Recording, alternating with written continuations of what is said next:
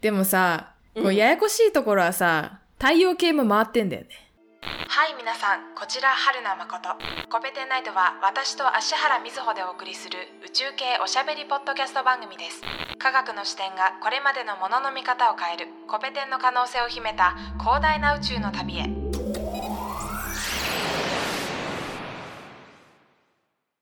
春名誠です芦原瑞穂です。はい地球のはい大気4回目ですね、はい。今シーズンからは4回で1、はいシーズンということなので、今日で最終回になりますが、はいさーて、手強い敵が残っております。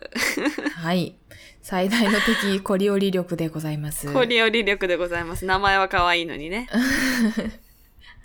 コリオリ力ってコリオリさんが見つけたんだってコリオリさんなの名前可愛いね、コリオリさん。うん、コリオリさん。名字かな名字だよね、きっと。ファミリーネームの方だよね。えっ、ー、と、コリオリなんとかさんかな確そうだっなんちゃらコリオリさんかなたガスパード・コリオリ。えガスパール・ギュスターブ・コリオリだって。ガスパールがじゃあ名前だ。あ違ゲスうタかーブ・コリオリ。じゃあやっぱりファミリーネームだね、コリオリファ。ミリーネームだね。ミスタだー・ねコリオリということで。はい。なんか結婚するときにさ、相手の名字ってちょっと気にならない、気になる。ね。これがさ、うん。まあ、西音寺なのか、うん。なんだろうな。嫌な名字の例をあんまり出してよくな いけど。かでさ、ちょっと違うじゃん。そうだね。うん。うん。まあ、田中とかだと気ら、気が楽だけど。まあ気が楽だね。うん。でそもう。なんか、没個性的になっちゃうのもなんか、あれだしなとか、こう、名字のセンスもなかなか入ってきますよね。うん、そうですね。まあ別に今はね、あの、ほら、あの、ほら、社会名というかね、ほら、通用してる名前を変えなくてもいいみたいな。あー、あるのでそうだね実う質んあの、突っ込んでいくと夫婦別姓に賛成か反対かみたいな話になっちゃうからもうやめるん だけど。はい。はい。まあコリオリさんがコリ見つけたコリオリ力に関わる話で、今日は地球の大気大循環を話していこうと思いますよ。あーはい。はい。頑張る。はい。地球の大気がどのように循環しているのかという話ですね。はい。はい。まず赤道に注目しましょはい。う。赤道っていうのは、地球上で最も大気の日射量が多いところです。大気の日射量が多いところ。はい。う。うんん日の当たる日が当たりやすい。うん日が当たりやい。すい。まあ、そうか。うん、1年を通してね、うんうん日が当たりやすいところなので、うん。赤道付近暖かいってことですね。はい。はい。えーえっと、日射によって大気が温められていきます。うんうん。はいはい。温められると空気は上へ上っていって、はい。赤道付近では地上で低気圧、地上で低気圧。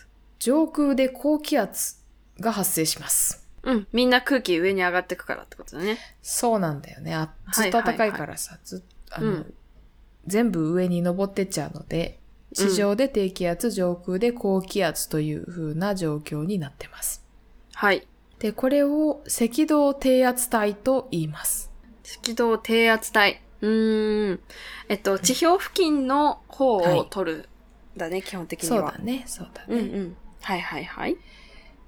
赤道低圧帯。はい。で、赤道低圧帯は、まあ、大気が温められてずっと空気が上へ登っていくから、うん。ずっと上昇気流があるようなイメージで、赤道の上には積乱雲が活発に生じるうん。熱帯収束帯と呼ばれる地域があります。上空あ、えっ、と、赤道より、ちょい、緯度高めなとこえーとね、赤道、赤、えー熱帯収束帯は、うん赤道かな赤道の上かな赤道の上空付近ね。はい。上は空いはい付は近いに熱帯収束帯といううん。ものがあります。うん、うん、うん。で、その次、えー中緯度に注目します。はい。赤道よりちょっと上です。上と上と下です。うんうん。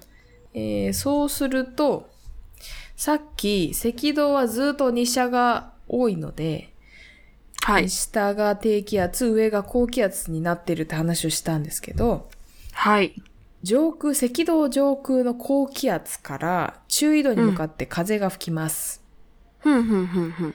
はい、まあは周りい。よりも気圧が高いので、は中い。緯度の気発散圧がします低いねところに向かって風が吹くので、うんうんうん。これも気圧経度力によって横方向に、水平方向に風が吹くわけなんですけど、はい。ここでコリオリ力が働きます。はい。赤道付近、赤道の上空から中緯度の地域にそれぞれ向かって吹く風に働くコリオリ力。そうです。今、はい赤道上空から、えっ、と、北半球では南から北に向かって、南半球では北から南に向かって風が吹くと。まあ、わかりにくいか、赤道から北極、赤道から南極方向に向かって風が吹くわけですね。うんうん。外側に向かってね、それぞれ。はい。そうですね。はい。そこにコリオリ力が働いて、西風に曲がるっていう話を今からします。え、両方両方西風に曲がる。はい。そはいうなんだ。はい。コリオリ力によって曲げられて、北半球でも南半球でも西風になります。西風っ中緯て度では西にから吹く風だよね。そう、西から吹いている風なので、は自い。転方向と同じ方向に風が曲がると、曲がるというか風、自転方向と同じ向きに回る風になるということですね。はあ。えーじゃあ北半球で考えると、な、うんほえー赤道から、はい。これ右とか左で言うとまたなんか怒られそうだけど、北が上だとして、右向き矢印みたいな感じにグニってこう、ああ、そうそうそうそう曲がそうるそう。風になると。曲がってますね。で南半球だと、だと、うん、下から、しうん。ちょっと下降りて、これも右でいいのっこれは左です。てすると、南半球は東風になってないなってない。北が常に、えーえっと北が、北を上にするので、ん南半球だと地球は待っえて、南半北。 えー右とか左とかって、そう、難しいですね。そうなんですよ。そう、そうなんですよ。南半うん。南半球で、はい。えー北は、 どっちですかっていうと、えっと、 赤道、赤道側が北なのか、えっと、はいはいはい極付近が北なのか、はい。あ、一つちょっと重大なこと忘れてたんですけど、運動方向に対して左向きです。南半球は。だから、えー赤道から南極に向かって、まあ、南極方向に向かって吹く風に働くコリオリ力ははい。左向きなので西になりますよね。今西風になりますよね赤道に立ちます東向きに、東に曲がるから。東に曲がるから。西風ということにになりますよね。なりますかね。なりますね。うん。うんうん。 これ図が欲しいな。図はいが欲しいね。非常に。うん。そうですね。ちょっと、あの、ズームのホワイトボードという機能を使ってみましょうか。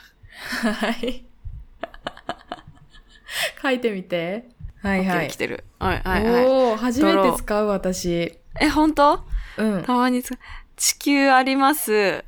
地球あります。赤道あります。はい。で、こっち、こうね。はい。えーごめん、こうとかこうとかね、皆さんすいませ んね。 今、丸書い。いて、そうん。う、上方向に北、下方向に南で、真ん中に線引っ張って、赤道っはいてしてます。ではい。赤道から、えーそれぞれ上下に向かって、えー矢風が印を吹くとき書いに、こはいいつが曲がるという話ですよね。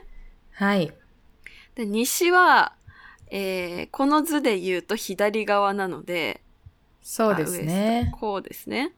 で、こうなので、えー西風こうでいいんですかそうです、そうです。で、こっちは、こっちそうです。そうです。こっちだよな。こっちだよな。それはこう反対、あそそうそう、今丸つけた方です。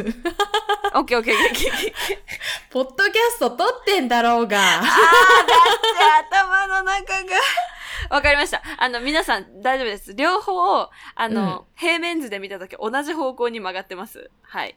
そ両方うです西風でした。すいません。私が、あの、うんひねって考えすぎてました。大丈夫うんでうす。んうんうん。はいはいはい。オッケーオッケー。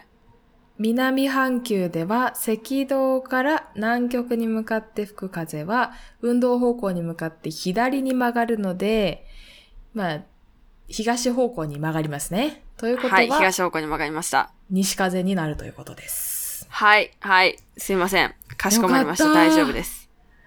大丈夫。はい。西風になりました。なりました、なりました。コペテンナイトまあ、これがコリオリ力なんですけど、はい。コリオリ力って、これ、えー静止形から回転形に座標変換することであら現れる見かけの力のことを言います。おー、もう一回言って。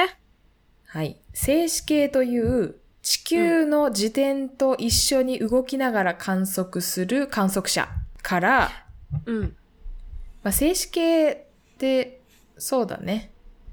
えっ、と、まあ、私たちが普段考えているようなうん世界から、うん。地球の外に飛び出して、地球の外からうん自転している地球及びその上の物体の運動を観測する観測者。はいはいはいはい。髪の目的なそうそう、紙視点に座標変換すると、うん。えー本当は地球は回っているので、うん地球が回っていることによる遠心力やコリオリ力が本当はかかっているよね。普段あんま感じないけど。 うちらには。うん。コリオリ力がかかってる。うん。うん。かかってるんですよ。うちらには。はい。実はね、はい。実は。はい。かかってる。だけど、普段あんま感じない。うん。そん感なじない。力が座標変換によって現れます。うん。で、このうんコリオリ力を感じることができる場所が東京にあるんですよ。あら。どこですか国立科学博物館です。出たー。あれ名称合ってる殿下国立科学国立科学博物館合ってると思う。はい。博物館出です。たー。上野の殿下のそ方うです。と、科博というやつですね。はい。そこに風光の振り子があります。ありますねあれがコリオリ力を感じられるスポットです。あ、風光の振り子ってこ、あれ、コリオリ力だな。あの、そうそうそう。プランプランプランプランしてるけど、そ一うそうそう日でこう、ぐるぐる回ってくよみたいなやつよね。そうそうそう。あれ、誰も振り子触ってないけど、うんコリオリ力によって少しずつ運動方向に対して右に曲がっているので、はい。あのー一周するんですよ。あれって、振り子の向きが変わってるんじゃなくて、私たちがぐるぐる回ってるよっていう話をしてるの。えーっとあ、そういうことではない。あ、うん振り、えーっとね、なんて言ったらいいんだろう。なんて言ったらいいんだろう。普段感じないけど、うちらには遠心力もコリオリ力もかかってるんですよ。うん。で、で、うん。風光の振り子は、うん。振り子が触れている間に運動方向に対して右向きに力が働くので、うん。振り子自身がこう回転しているわけじゃないですか。回っていくでしょ、うん。それ回ってが視覚的に見られるものなんですけど、る、うん、今何か引っかかっていますかいや、振り子が力を受けてるでいい。あ、私たちも力、あ、あえー、なんて言うんだ。うん。なんで静止形にいるい私たちがコリオリ力をうん。っ観測できているかって話ていうか、こんえっ、と、振り子も私たちもコリオリ力を感じてるなら、はい。結局ない、観測できない、そこにズレが生じないんじゃないかと思っただけです。あ、それはとても良い観点なんですけど、静止形でははい確かにコリオリ力っていうのはあんまり感じにくいんですけど、なんて言ったらいいのかな。そう、あの、フーコーの振り子の原理がね、うんいまいちよく分かってないんですよね。えっ、と、なんか地球は回ってるよみたいなことを遠回しに言ってるんだろうなぐらいの認識しかなくて。 まあ、そう、そうですよね。自転してるから、えー、コリオリ力が働くのでね。えっ、と、静止形から回転形に座標変換するって、うん同じ現象の解釈を変えるってことなんだよね。ほう。うん。あのさ、例えば新幹線に乗ってて、窓の外見てたら、窓の外の景色流れていくみたいに見えるけど、その窓の外普通にこうやって見てたら新幹線が走っていくように見えるみたいな、そういう感じ。ああ、そうそうそうそうそう。そうですね。えっ、と、静止形っていうのは、動いている新幹線の上に乗っているお客さんですよね。うんうん。んうん。で、新幹線の中で、はい。新幹線の中にいるお客さんが、うん。新幹線の中で、うん。えー、時速3キロで歩く車掌さんを見たとします。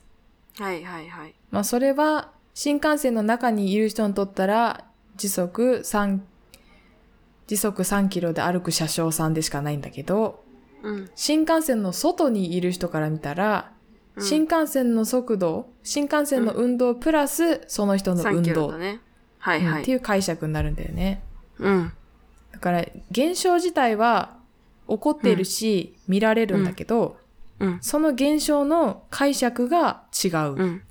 ですよ。うん、うん、うん、うん、うん。視点を変えると。そうですね。はい。はい。の時に、うん。フーコー、あ、じゃないわ、コリオリ力は、コリオリ力は、私たちが地球に乗っかってると地球に乗っかってます。はい。自い転してうま視す、ね。点と、はい。地球の外から見ている視点はい。とで、うんえー感じられるというか見える力が違っていて、そうです、そうです。で、私たちは、え、神の視点から見ると風が西風に変わってるんですか、えっ、と、私たちにとっても西風に変わっているし、神にとっても、はい。えー西風に変わってるんですけど、はい。えー私たちにとったら、うん。風はまっすぐ進んでいるように見えてるんですよ。ほう。まっすぐ進んでいるように見えてるんだけど、神から見たら、うん、うコん。リオリ力を受けて曲がってるんですよ。なるほど。なぜなら、コリオリ力は自転による力なので、うん。自転、同じ速度で自転してる私たちは、まっすぐ進んでいるように見えてるんだけど、うんうんうんうん。だけど、紙視点で見るとうん。曲がってる。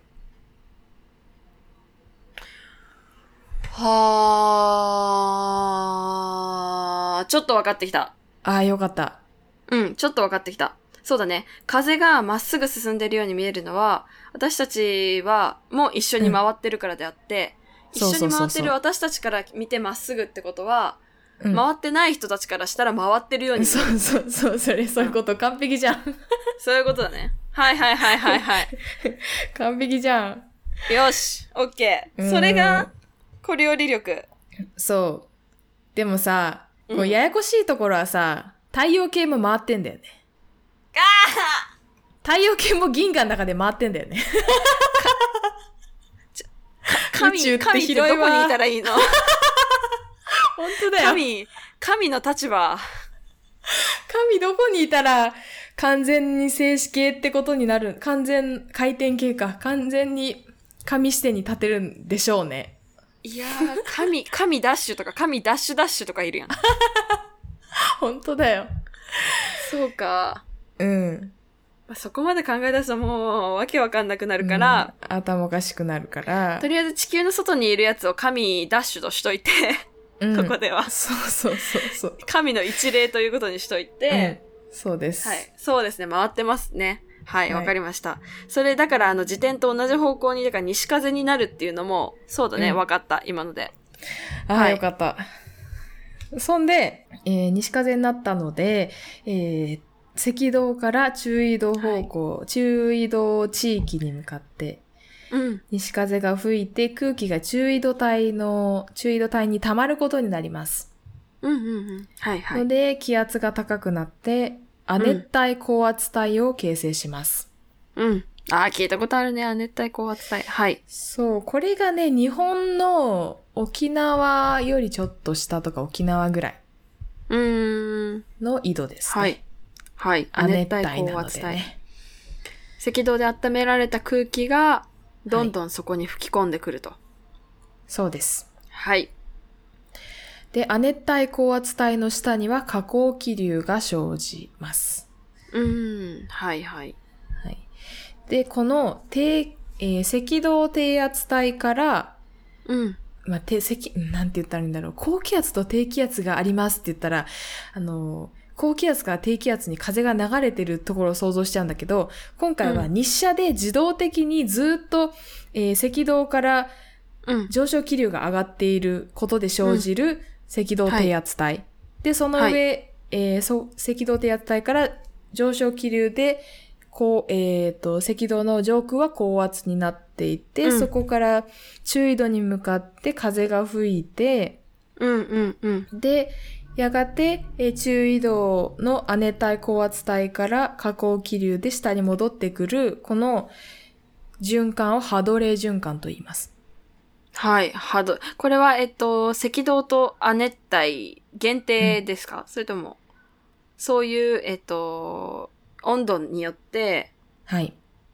生じる循環、すべ、一般的にハドレー循環と言いますかいえ、限定ですね。こあの赤道道と亜熱帯の亜熱帯限の定です。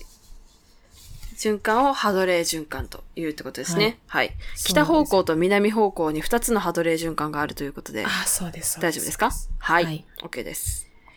次、亜熱帯高圧帯から、はい。赤道方向に、うん。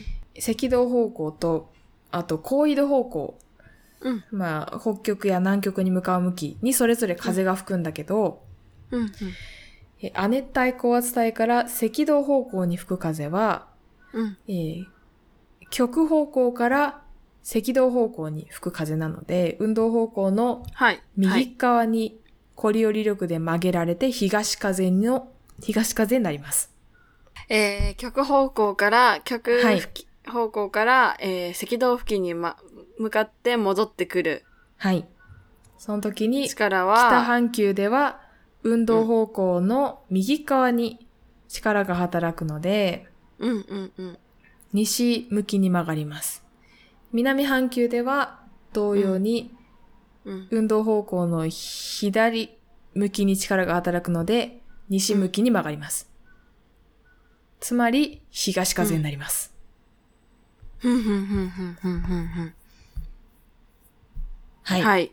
今頑張って飲み込もうとしてる。うん。これを貿易風と言います。はいはいはい。それって、えっと、雲、うんえー高さというか、高度的には、どっちかっていうとし、下というか、低層そうですね、低層ですね。ですよね。はい。ねはいはいはい。東風、低層の東風、極付近から赤道に向かう風を貿易風と言って、うん。あれ逆のことなんて言ってたっけなんか言ってたっけ言ってないっけえっ、と、逆は今度は、亜赤道熱から帯高圧帯から高緯度方、極方向に吹く風は、え西さっきの風。西風と同じように曲げられて、西風になって、これを偏西風と言います。あ、偏西風。はい、わかりました。うん。偏西風と貿易風。西風と東風。はい。ちょっとコリオリ力を今の話からもうい、あの、うん、もうちょっと頑張って飲み込 むわ。わかったような。地球の大気大循環を観測してるのは紙視点でしかないので、はい。ああ、それ大事なことだね。はい。うん、紙視点で見ると、うん、風っていうのは、ああのーえー赤道から極とか極から赤道の方向に動きたいその気圧経度力がコリオリ力で曲げられて、風が西風やら東風やらになっていると。うん、うん、うん、うん。いうことで、地球には、えーそういうメカニズムでハドレー循環やうん貿易風、偏西風が存在することになっっています。はい。はい。地球の話おしまい。はい。難しいな、小料理力。あー、偏西風まではいけたと思うんだけどな。えちなみに、うん。火星の大気大循環がどうなっていたかというと、はいはいはい。えー火星は大気が薄いので、うん。まあ、上昇気流とかかあ大気がまあ薄いのと、あとは大きな大気の供給源として、うん。極域のまあ極寒と呼ばれる水の氷や H2O の氷がはい。あって、それがはいはい温められて、えー気体になって大気が増えるとか減るとかっていうようなメカニズムがあるので、はい。夏側の極で大気が増えて高気圧になって、えーそれが、赤道を越えて反対側の半球の10度付近で、えー下降するえ大ー、きい、大きなハドレー循環があります。すごい面白い。じゃあ、うん冬の方で氷が大きくなって、夏の方で氷がちっちゃくなってって、あ、そうそうそうそう。氷の移動が起きるわけですね。そうです、そうです。不思議ですよね。面白いねうん。うん、で、はえい、今ーのは火星。はい、今の赤星で、でこのハドレー循環、1個のハドレー循環で、の火星は時点が約1日、まあ地球よりちょっと長いくらいの時点の速度でしたね。はい。で、次、木星。木星は時点が10時間うんで一周うんするという超高速な、めちゃくちゃ早い。はい。うん、自転速度だったんだけども、木星の大気大循環がどうなっていたかというと、これはおさらいですが、赤道ジェット、西風のうん。 100メートル毎秒の風が吹いていて、そこかはらい。南と北に向かって東風、西風、東風、に西風と層になってましたね。はい、なってました。はい。それでこう低気圧と高気圧が並んでいて、という仕組みが地球の大気大循環に似ているんだけども、あの、赤道低気圧と亜熱帯高気圧とって低気圧と高気圧が並んでいる様子が似ているんだけど、うん。木星の場合は自転が早いので、はいそ。の島が多くなっているように見えますよね。ああ、それは自転の速さなんですね。自転の速さに関係があるんじゃないかなと考えられていますが、うん木星の、大気大循環についてはまだまだ謎が多いので、うんうん。何とも言えないところですね。はい。はい。わかりました。原理としては地球の、えーうんハドレー循環と同じようにはい。考えられています。考えられている。はい。はい。えーちなみに金星やタイタンうん。なんですけど、大気大循環についてはほとんど、あーほとんど、あまりよくわかっていなくて、うん。ただこの2つにはスーパーローテーションがあるということが分かっています。スーパーローテーションがあって、時点が遅い星です。スーパーローテーションは、自転よりも、はい早く回ってる何かしらの風ですね。風で。か。はい。はあ。え、そう、スーパーローテーションっていうのの原理って分かってないんだっけ、まだ、っああ、まだ分かってないです。ていうことだね。説明された覚えがない。私が忘れてるだけかと思った。いや、大丈夫。分かってなくて。よかった。よかったよかった。そうですね。これから、まあ、金星探査機暁の結果によって、いろいろな、うん。昔よりはだいぶ面白い事実が分かってきてはいるんだけど、熱潮石波とか側が分かってきてはいるんだけど、まだまだ謎大きいところですね。はい。はい。なるほど。コリオリ力。はい。今んとこはまだ半分ちょいぐらいかな。なんかこう、骨身に染みて納得とまではまだいけていないですが、はい。あの、こう視点を変えると動きに方向がついて見えるとかいうのは、あ、そうか。とは思います。よかったです。はい。えっ、と、国立科学博物館もそうだし、確かね、うんは、八王子のうん。科学館があるんですよ。うんうん。え風光の振り子子供科学館あそこにもあるよ。えっと、ディズニーシーにもあるよ。えディズニーシーの、そう、えっと、レオナルドチャレンジだったか、ダヴィンチチャレンジだったか忘れたけど、ああの聞いたことあるな科学系の要塞みたいなのがあって、そこそのうなんだ中に入ったことな風い光の振り子あったよ。マジか。うん。ディズニーシー、すごいな。意外と。 科学一個テーマだからね。うんはい。あの、わコかニりカまミし、たえっ、と、八王子に、コニカミノルタサイエンスドームっていう、コニカミノルタえーコすごニいカ名ミ前だノルタってあの、プラネタリウムとかうん。いっぱい作ってる会社なんですけど、会社なんだ、コニカミノルタっていう。あ、はい。コニカミノルタ、日本、コミタ、あ、あるね、本当だ。そう。まあ、八王子市子ども科学館とも言うそうなんですけど、この建物の中に、コリオリ力を体験できる、え、まあ、風光の振り子はさ、見るだけじゃん。うん。た体だ験できんのそう、体験できる、コリオリの床っていう、おお回転するテーブルの上でボールを転がして、コリオリ力を観察する、つまり、紙視点に立てる、あの、展示物があるそうです。ええー、ちょっとそれは、見に行こうかな。あんたこれより ややりるか。たいよね。ちょっとこれ気になるね。そう。八王子なので、東京から1時間ぐらいかかります。東京の中心かかのとるころからな1時間ぐらいかかりますが、コリオリの床。はい、コリオリの床、これ紙視点に立てるの面白いなと思うので。ねえ、面白いね。ね。あ、うん本当これだぜひ。やりたいですね。フロアマップにありますね。うん。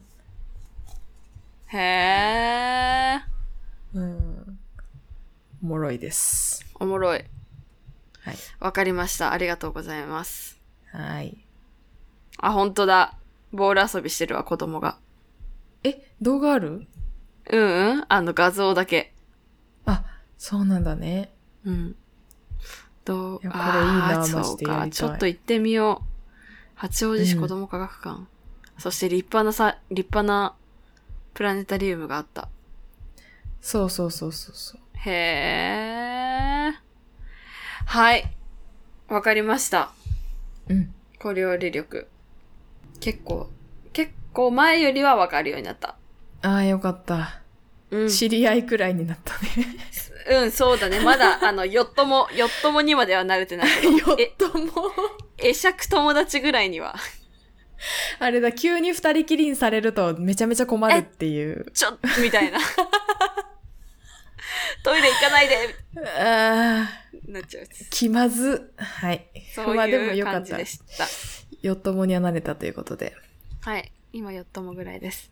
はい。はあ、さあ、頑張ったね。脳みそ使ったわ。頑張ね本当だよ。ああ、さあ、これで、第10シーズンか。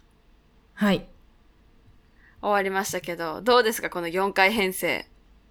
あ、4回編成って結構いろんな話を絡めて長尺話せるので、原うんう稿ん作る側から言ったら面白かったですね。